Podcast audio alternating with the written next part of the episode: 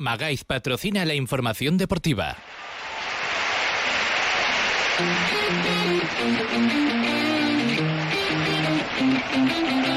En Onda Cero Aragón, la brújula de Radio Estadio. Guillermo Coscolla.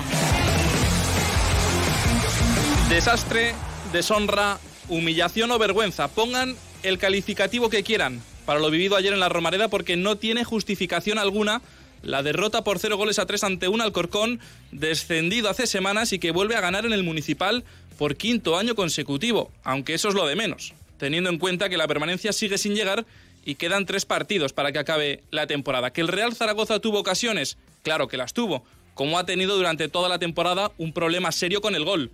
No sé si Torrecilla se irá de Zaragoza el 31 de mayo explicando o no el fichaje de Sabin Merino, pero que lo, que lo merece no tengo ninguna duda. Enseguida analizamos lo de ayer, pero antes quiero que escuchéis a Juan Ignacio Martínez en sala de prensa tras el partido. Atención, atención a la respuesta que dio a la pregunta de Onda Cero, porque no tiene desperdicio. Buenas tardes, entrenador. Guillermo Coscolla de Onda Cero.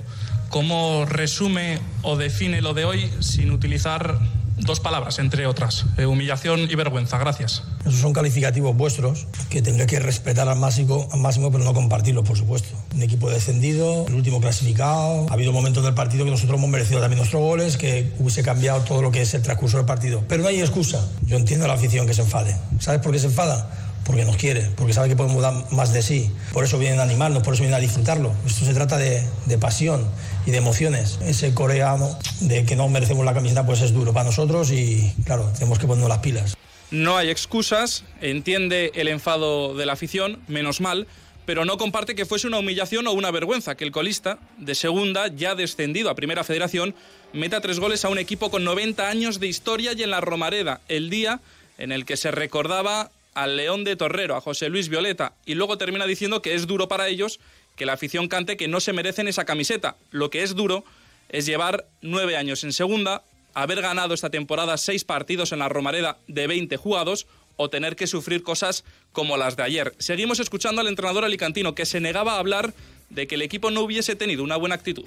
Yo creo que no, yo creo que no, de verdad. Eh, le puedo recriminar muchas cosas al jugador a nivel individual, a nivel pero yo creo que la actitud se tiene. ¿eh? Lo que comentabas antes, es verdad que la afición nos exige porque sabe que podemos dar más de sí. Cuando vas con un 0-1 en casa, luego ese 0-2 y 0-3, parece que donde ya no, no, llegas a un balón o el sprint parece que es más corto parece que no tienes esa predisposición. ¿no? El fútbol hoy nos ha penalizado muy mucho, muy duro, muy duro. Y yo espero, de verdad, y estoy convencido otra vez, lo digo así, que en Oviedo cambiemos la, la cara de, de, esta imagen que hemos dado hoy, sobre todo en el aspecto de resultado que ha sido muy, muy contundente y no tiene ninguna clase de excusa, de verdad. ¿eh? Coincido con Juan Ignacio Martínez en este aspecto de que no es un problema de actitud, probablemente sea un problema de fútbol, de calidad. Y a la hora de dirigirse a la afición, Jim decía. Entiendo que estén enfadados porque, porque nos quieren, lo primero porque nos quieren. Y ellos al final vienen aquí y es la emoción y es toda la semana esperando para disfrutar de su equipo. Y lo que no les gusta es ver la, imagen que hemos dado con el resultado tan contundente. En ese aspecto solamente queremos pues, cambiarle la cara al equipo y que el próximo partido puedan otra vez ser felices con su equipo. Ahí sí que no podemos fallarle, ya no tendremos ninguna clase de excusa, porque al final se puede complicar todo. ¿eh? Hay que ser honestos y, claros. El Real Zaragoza tiene que jugar siempre al límite, porque así lo hemos hecho, como comentaba el compañero, de mi llegada y siempre el Zaragoza ha sido un equipo de raza y de mucho orgullo y de que nunca se ha rendido. Y nosotros tenemos que ser en esa línea. Desde su llegada se ha jugado al límite, dijo, el Real Zaragoza ha sido un equipo de raza, de mucho orgullo y que nunca se ha rendido. Pues, ¿qué quieren que les diga? Como respondió él a la primera pregunta, lo respeto, pero no lo comparto. En lo que no tengo ninguna duda es en que en el tema de accesibilidad, de ascensores o escaleras mecánicas, la mejor apuesta es, sí, la de Magaiz, porque en Magaiz tienen todas las soluciones a sus problemas. Están en calle Utrillas número 12 y en la web magaiz.es.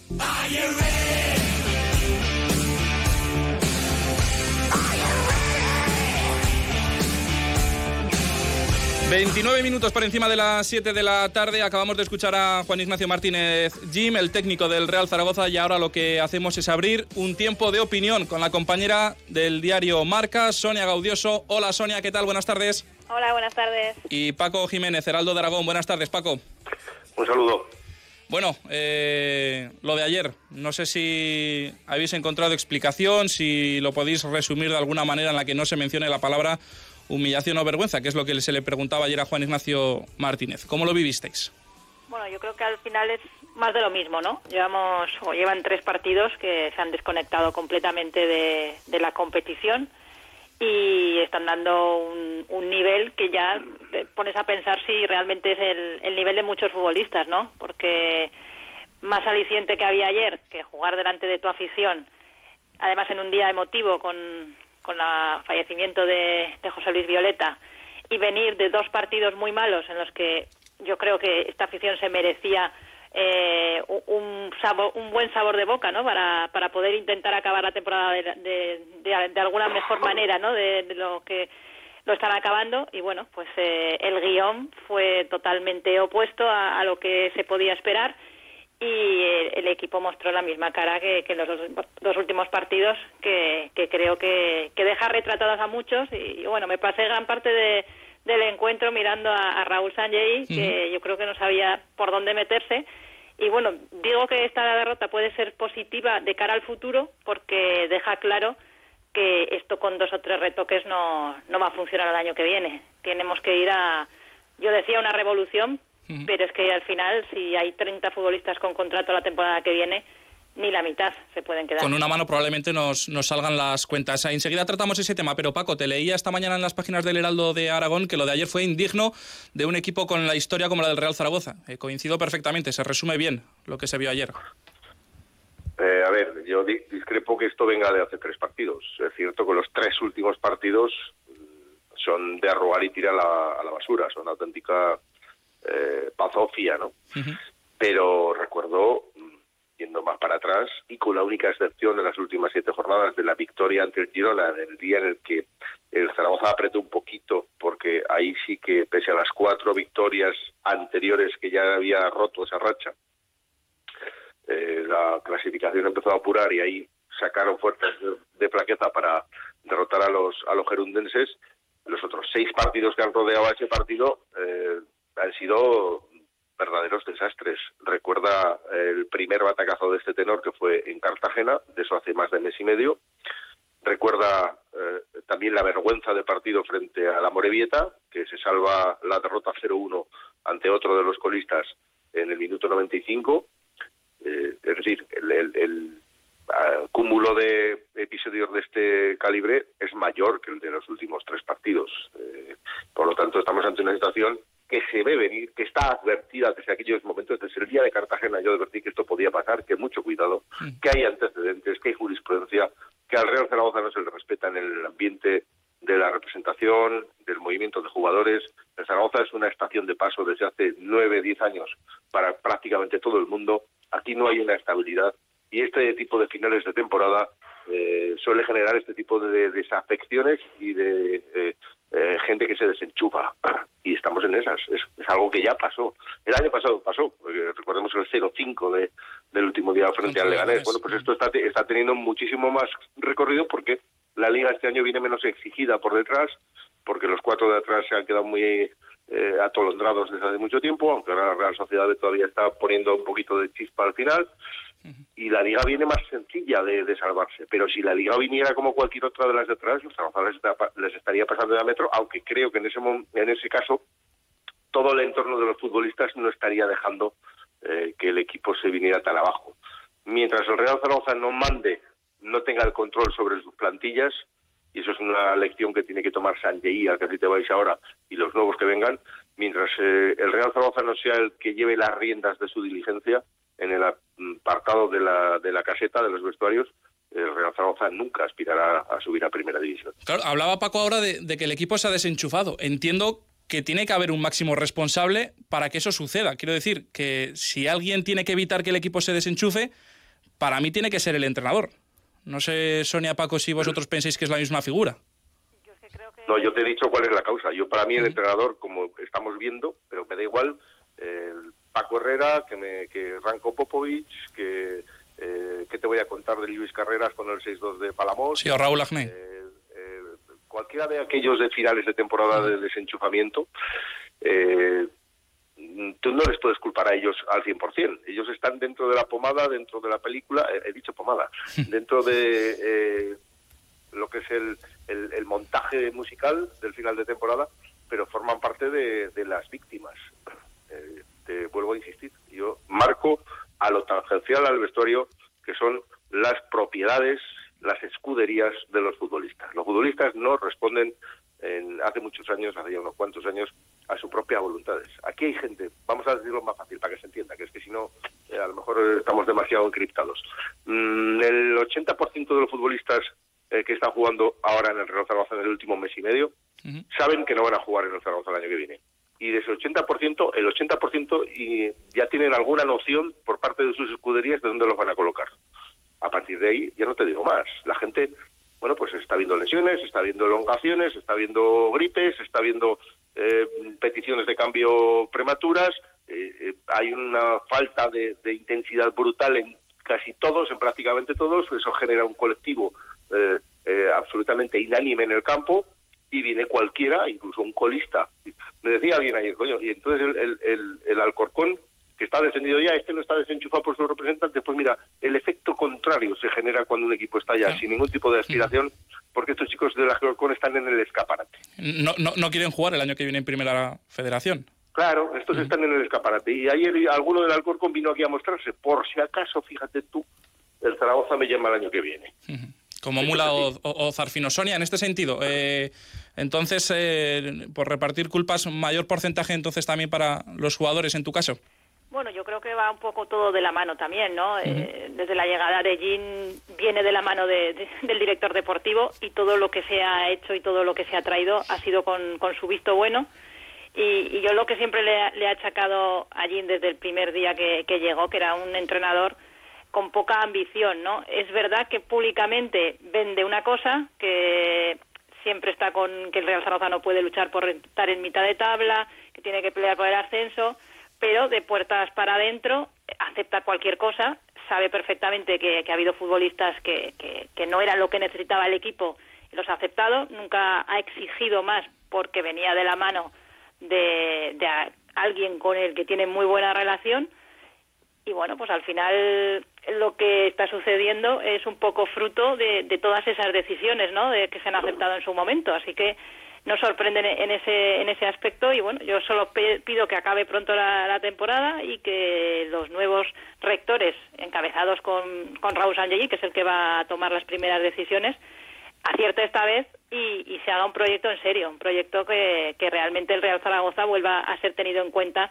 eh, de cara también a, otros clubes eh, con los que antes, por ejemplo, tenía buenas relaciones a la hora de, de fichar, de, tener jugadores, y ahora mismo, desde hace varios años, es que no, no tiene ningún tipo de, poder en ese aspecto para que otros clubes sí, y eso creo que también viene dentro de, los profesionales del fútbol que tienes en tu propio club. Y mirando a futuro, Paco, Sonia, menuda herencia envenenada que va a tener el próximo director eh, deportivo, el, director general Raúl Sanjei, el entrenador que venga, porque son 31 futbolistas en plantilla, 31, 32, eh, y a mí me cuesta creer que se vayan a desprender de un número elevado de futbolistas. Más que nada porque no será fácil dar salida a los que nos gustaría que diesen. Pues esa es una de las cuestiones que tienen que tener muy claras.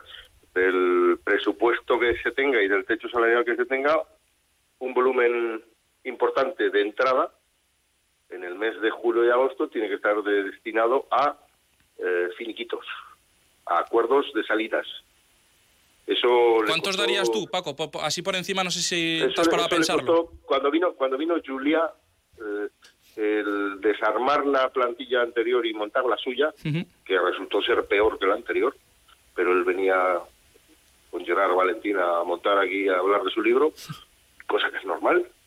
Pues eh, recuerdo que Narciso Julia nos contaba que se habían gastado aproximadamente un millón y medio de euros entonces en pagar finiquitos. Yo no sé si esta vez estará por ahí o incluso habrá que dedicar algo más, pero es evidente que si preguntas el cuánto, yo ya lo respondí hace dos semanas, lo vuelvo a decir. Es muy drástico, alguien se echa las manos a la cabeza, ayer alguien me lo recordaba en la Romareda, sin irse mucho tampoco ¿eh? de, la cifra que yo te voy a decir, pero yo lo tengo muy claro. Mira, la pregunta que se me hizo, y creo que la tuya puede ser la misma, es, para un proyecto proyecto de ascenso, ¿con cuántos de la actual plantilla te quedas? Correcto. Y yo, y yo respondo, con ninguno. Si yo tuviera que montar un proyecto de ascenso partiendo de cero, para lo cual hay que hacer esa extirpación de un montón de fichas, yo no me quedaría con ningún futbolista de la actual plantilla. El deterioro de la evaluación de las cosas con el paso de los últimos años nos ha llevado a desacostumbrarnos a beber vino de crianza, buen whisky, buen cava y a beber agua con gas y tinto peleón y acabar diciendo que bueno está este tinto peleón y qué buena está este agua del grifo. Y nos, damos cuenta de que ya hemos perdido el paladar del whisky, de la buena ginebra, del buen cava y de el vino de crianza. Por lo tanto, un proyecto de ascenso, insisto, tiene que tener un perfil de futbolistas distintos, mucho más veteranos, eh, con un hambre y con una situación empresarial por su parte de sus escuderías, en la que no vengan aquí de paso, en la que tengan la vocación de permanecer, en la que haya un poquito más de ligazón con, con el futuro inmediato. Y eso yo creo que tiene que tenerse muy claro. Resumo la moraleja. Cuantos más jugadores empiecen a quedarse para el proyecto del año que viene, más lejos se estará quedando el proyecto de ascenso del Real Zaragoza para el año que viene en segunda división. Estoy de acuerdo contigo. Eh, Sonia, echa el cierre, anda, porfa. Bueno, yo creo que todos no se van a ir, pero yo, si me tienes que preguntar una cifra, yo me quedaría entre 8 y 9, que es muy poco, teniendo en cuenta que hay 31 con, con contrato. Entonces, lo que está claro es que tiene que ir a, una revolución y del centro del campo para adelante, sobre todo, yo creo que es donde donde tienen que acertar y donde no, no te sirve prácticamente ninguno de los de los actuales, ¿no? Y es donde no se ha acertado en los últimos años, además, y donde tienes que marcar las diferencias, sobre todo para, para subir. Sonia Gaudioso, Paco Jiménez, gracias, un abrazo y feliz semana para los dos. Igualmente. Igualmente. Chao. Son las 7 y 42 minutos de la tarde. Una pausa y seguimos. La brújula de Radio Estadio. Guillermo Coscoya, Onda Cero. Ven a conocer Sabiñánigo. Descubrirás un lugar único donde descansar en plena naturaleza y descubrir los mil años de historia de nuestras iglesias del Serrablo. Sabiñánigo es cultura, gastronomía, tradición y también deporte. Podrás recorrer nuestros senderos, nuestros bosques y ríos en un entorno único. Sabiñánigo y sus 52 pueblos te esperan. Sabiñánigo es tu puerta del Pirineo.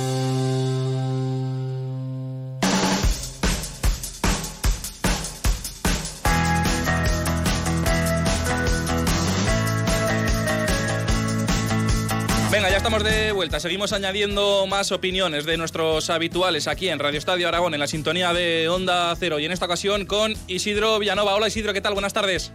Hola, buenas tardes. Oye, eh, enseguida hablamos del desastre de ayer, pero eh, el partido se guardó un minuto de silencio, banderas a media asta, homenaje en el minuto 5 con una ovación en forma de aplausos a la figura de José Luis Violeta, el león de Torrero. Eh, quiero conocer primero eh, qué supuso para ti o, qué, recuerdo tienes de José Luis Violeta.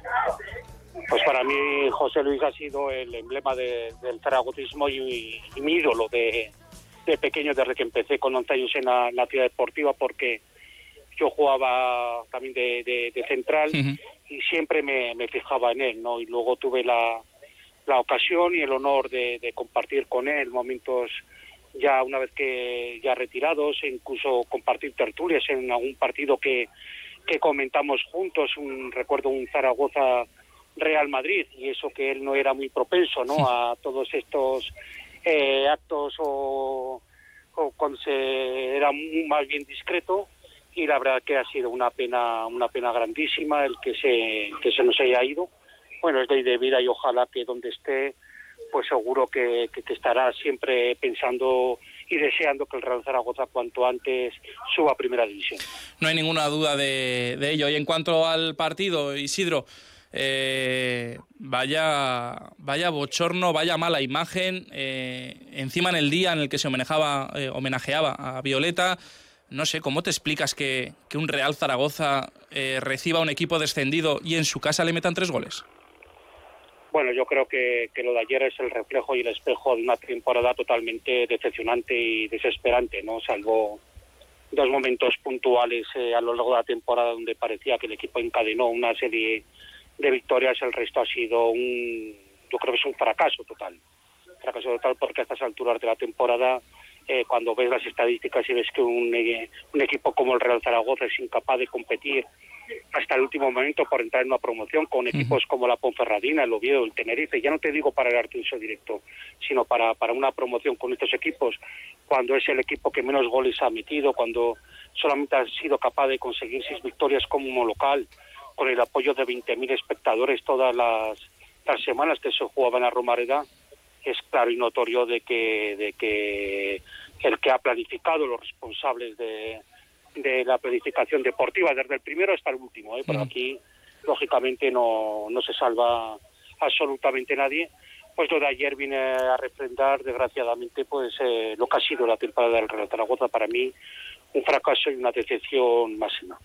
¿Tú crees que es tan deficiente la plantilla como para estar en la, en la situación en la que en la que está nueve puntos por encima de, del descenso eh, todavía queriendo conseguir la permanencia ¿no crees que es un equipo que podía tener o, que puede tener más de lo que está ofreciendo? Sí, estoy totalmente de acuerdo y de hecho se ha demostrado en alguna fase a cuenta gotas de la temporada que es capaz de competir con equipos que, en la actualidad están que están arriba, ¿no? Pero por no se ha gestionado, no se ha encontrado un sistema, no se ha encontrado una alineación acorde con para poder, ¿no? lo que te comentaba antes, de poder hasta casi el último tramo de poder competir con un Tenerife, un Oviedo, una Ponferradina, que creo que son equipos que de, similares características y no me vale ni el presupuesto ni, ni me vale absolutamente ninguna ningún tipo de, de excusa. Creo que el equipo podía haber dado otra imagen, sobre todo de, en este último tramo donde se ha dejado llevar y donde yo creo que todo el zaragotismo lo que estamos esperando es que de una vez por todas, eh, bueno, pues catarricen los nuevos propietarios y que sean capaces en la primera rueda de prensa de explicarnos cuáles son sus, sus ideas, sus objetivos, sus líneas maestras y el objetivo que quieren para, para, para, para el club y para, para la afición. Una nueva propiedad que conviene recordar que no son magos, que porque vengan con dinero eh, no van a, conseguir, ojalá lo logren, pero así porque sí no van a conseguir un ascenso de, categoría. Habrá que trabajar mucho, habrá que hacer bien las cosas, totalmente de, otra manera distinta a la que se viene haciendo en estos últimos eh, nueve años en, segunda división. Eh, Isidro, en cuanto a la figura de Juan Ignacio Martínez, ¿cómo lo, cómo lo estás viendo? Porque el día del Huesca lo vimos emocionado, emocionado ante las cámaras y no sé, si el equipo ha perdido el gen competitivo.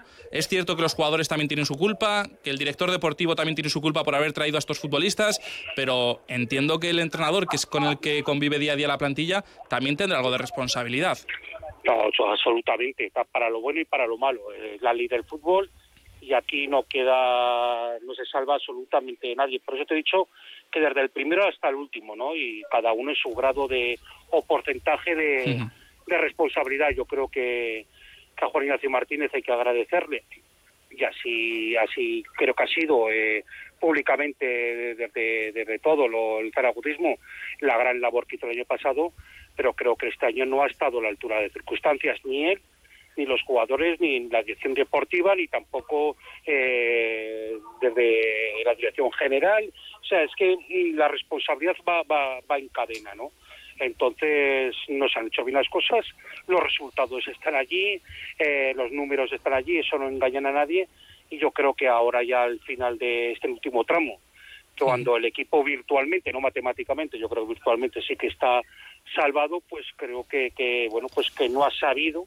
¿no? y implantar ese nivel de competitividad o de exigencia ante una afición que siempre le ha respondido, que económicamente sabemos que no es lo mismo quedar en un puesto que en otro, porque también beneficia a la hora de, de al año que viene el, el beneficio económico que pueda tener también el, club. Es decir, eh, al final no es un cúmulo de, de, circunstancias que llevan al Real Zaragoza a una temporada que, vuelvo a repetir, para mí la palabra es fracaso. Y que ojalá se pueda terminar cuanto antes certificando la permanencia. Isidro Villanova, gracias por estar con nosotros un lunes más aquí en Radio Estadio Aragón. Un abrazo fuerte. Un abrazo también para vosotros. Se han pasado Sonia Gaudioso, Paco Jiménez, Isidro Villanova y no podía faltar Jesús Pérez Teira en este primer programa del mes de mayo. Señor Pérez Teira, buenas tardes. Muy buenas tardes, Guillermo, ¿cómo estás? Pues bueno, eh, intentando digerir lo que vi ayer. Necesito más que nunca tu particular visión de lo que ocurrió ayer en la Romareda, así que todo tuyo, ¿qué nos cuentas? No sé si coincides conmigo en que lo podemos calificar como un alcorconazo más. Oh, vamos, te quedas cortito, te quedas cortito. Yo lo definiría como desidia, dejadez, tontería, llámalo como quieras. O sea, el alcorconazo que ha hecho ya de, su capa un sallo y ya tiene como casi, casi eh, feudo titular en la Romareda, porque lleva ya como cinco años, seis años. Exacto, cinco, años, sí. Cinco años ganándonos y, y de una manera contundente, además, ¿eh? Eh, lo de ayer era completamente inesperado. Yo me acuerdo de frases, de frases lapidarias de estas que eh, la prensa un poco y, los aficionados pues como que autorizamos a los entrenadores y nos comemos y nos tragamos. Decía hace un par de semanas o una semana Jim que a Eibar, que el Eibar se podía ganar porque ya se había ganado. no, no, que, se había, que se había un equipo que podía ganar al Eibar era el Real ah, Zaragoza. exactamente. Oye, ese titular. Y dormió tan tranquilo. Claro, pues sí. ¿Qué frase dijo esta vez para, para ganar al Corcón? ¿Qué, dijo? ¿Qué, podía decir? Que me parece que. Te lo, voy, te, lo voy, te lo voy a decir porque la dijo, la dijo. Sobran las motivaciones para ganar al Alcorcón por José Luis Violeta y por la afición. Hombre, claro, ya está ahí, nos la podemos también, claro, claro. Si no le faltaba razón, pero lo que pasa es que luego esos son frasecicas que, que llegan muy lejos, llegan muy, muy lejos, pero luego al final no se cumplen porque mira que perder con un equipo que está descendido ya a la eh, segunda división B o en la R Sí, primera federación, sí. Primera federación, vale, pues chico, es un poco ridículo, ¿no? Eh, y además, ¿cómo se perdió? Sin hacer nada. Si tienes que puntuar a los jugadores es que no sacas ni un aprobado. Es que me da igual, me, me enervo, no puedo hacerlo no, no puedo puntuar a nadie como, como positivo, porque es que allí tenían que haber tirado todos el carro y allí fue una eh, verdadera chapuza lo que se vivió en la ah, como otras muchas veces. A, Jim ya se está acabando el crédito, todavía no hemos... Eh, ¿Ya no se le había acabado? O sea, ¿para ti aún tenía un poco? Yo tenía, tenía una esperanza con Jimmy, al final yo creo que este es el partido, la gota que colma el vaso. Yo creo que es un entrenador que es solvente, yo creo que es un entrenador serio, pero con estas frases y, y con lo que se vivía en la normalidad me está demostrando muy poquito. Yo creo que ayer nos vimos un poco como, como el Madrid, ¿no? me, me, gusta soñar en grande. hemos ganado, hemos ganado tres partidos seguidos, que no es nuestro caso. Vamos a llegar a la final de la Champions y, y vamos a ir a, al Calderón, al Wanda en este caso, a hacer el ridículo también, a no jugar a nada y a esperar a que vengan tiempos mejores. Pues hicimos lo mismo ayer, no salimos a jugar a nada. Eh, parecía que ya habíamos ganado todo, parecíamos que íbamos sobrados, porque jugábamos con un equipo ya descendido y no, no puede ser. Creo que, que eso no nos lleva a ningún, ningún, lado. Eso a la afición que está animando Jim eh, le deja destrozada porque es que ya no sabe qué pensar, ya no sabe si animar o no animar, hay que animar siempre y hay que apoyar y hay que estar siempre al lado del equipo. Pero es que al final eh, la gente se cansa. Yo soy el aficionado, yo he sido socio durante muchísimo tiempo en Zaragoza, ¿vale? Cojo y me voy, es que me salgo del partido. Era para, ayer era para que todos los aficionados hubieran salido del campo y se hubieran ido a su casa. más de 13.000 espectadores ayer. Que se dice pronto. Que no, no, los hay, no los hay ni en campos de primera. Exacto, para ver el bochorno que se, que se vivió ayer. Oye, te hago, la, te hago la última, Jesús, que vamos un poquito justos de tiempo. Eh, para Paco Jiménez no tendría que quedar nadie eh, en el nuevo equipo del año que viene. Para Jesús Pérez Teira, ¿salva, ¿salvas alguno o no? Yo no que diga Paco Jiménez va a misa, porque me parece un profesional como lo pidió el señor que dice las cosas muy claras. Yo sí que salvaría alguno, pero entiendo, entiendo que Paco diga que no salva ninguno que es mejor hacer borrón y cuenta nueva. Yo sí que salvaría a los últimos chicos que han llegado, que me parece que lo han hecho eh, con ganas, en, en, algún caso, ¿vale? El caso de Eugenia, a lo mejor el caso de Grau también, aunque esté, creo que todavía está lesionado, ¿sabes? Eh, pero mm, yo sí que salvaría alguno, alguno dejaría para la temporada que viene, hay que ser benévolo. Y seguramente también incluso hasta para el 11 titular. Jesús Pérez Teira, que ha sido un placer como siempre poder escucharte, que ojalá el lunes que viene podamos tener un poquito más de tiempo, que muchas gracias por estar con nosotros y hasta la próxima. Un abrazo fuerte. A ti, otro abrazo para ti, adiós.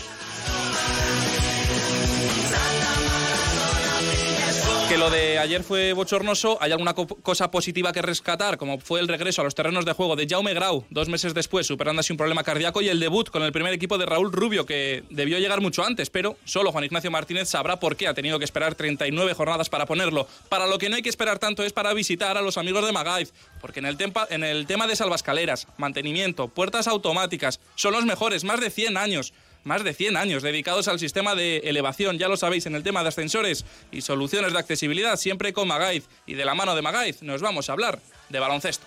La brújula de Radio Estadio, Onda Cero.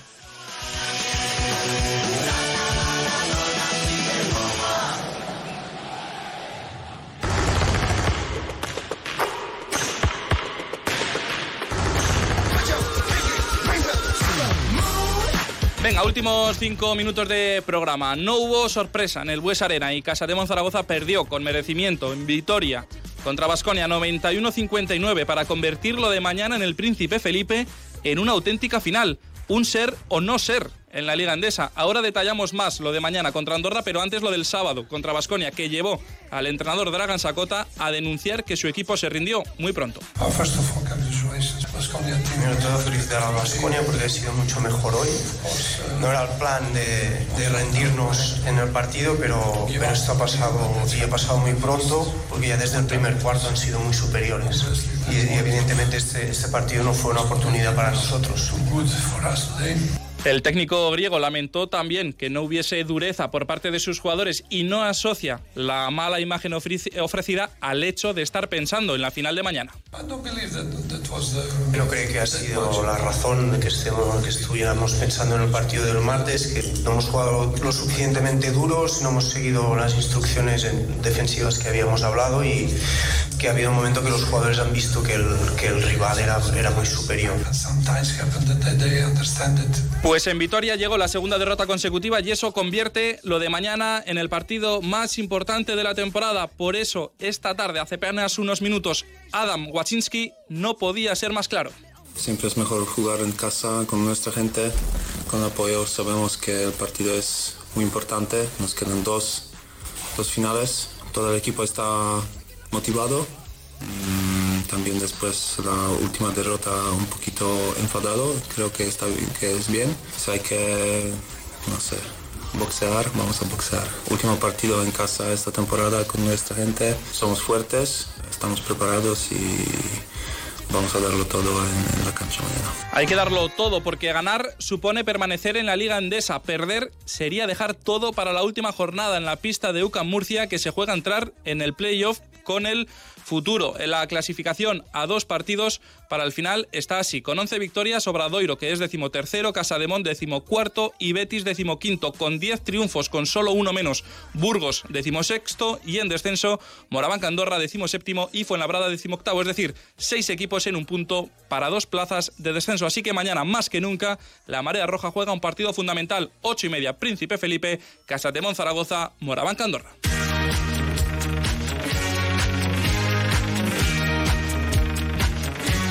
Y nos vamos hablando, como siempre, de Segunda Federación, porque el Huesca B ganó 4-3 al Español B, pero consumió su descenso a Tercera División, mientras que el Teruel, tras su empate a cero contra el Prat, se aseguró una plaza para el playoff de ascenso a Primera Real Federación Española de Fútbol. El Ebro perdió 2-0 contra el Numancia y llega a la última jornada aun con todo con opciones de acabar entre los seis primeros, mientras que el Tarazona empató en el campo del Badalona y el Brea ganó en el 90 al Lleida y ambos llegan al último partido fuera del descenso, es decir, dependiendo de sí mismos para conseguir la permanencia. Onda Cero Aragón, la brújula de Radio Estadio, Guillermo Coscoya. Magaiz se ocupa de tu ascensor y elementos de accesibilidad como puertas automáticas y salva escaleras. Pídenos presupuesto. Trabajamos con todas las marcas. Magaiz. Accesibilidad, seguridad en salva escaleras y puertas automáticas. Y así hemos llegado a las 8 de la tarde con Víctor Díaz en el control de sonido. La información continúa aquí, en Onda Cero. Se quedan ahora con Juan Ramón Lucas y La Brújula. Nosotros volvemos el lunes que viene. Hasta entonces, cuídense mucho y sean felices. Adiós.